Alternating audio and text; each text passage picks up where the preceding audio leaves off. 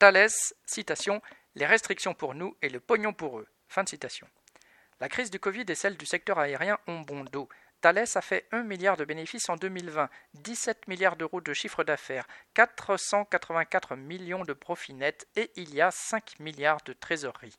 370 millions d'euros vont être versés aux actionnaires cette année. Il faudra le rapport de force imposé par les salariés pour faire sortir des poches de Thales tous ces milliards accumulés.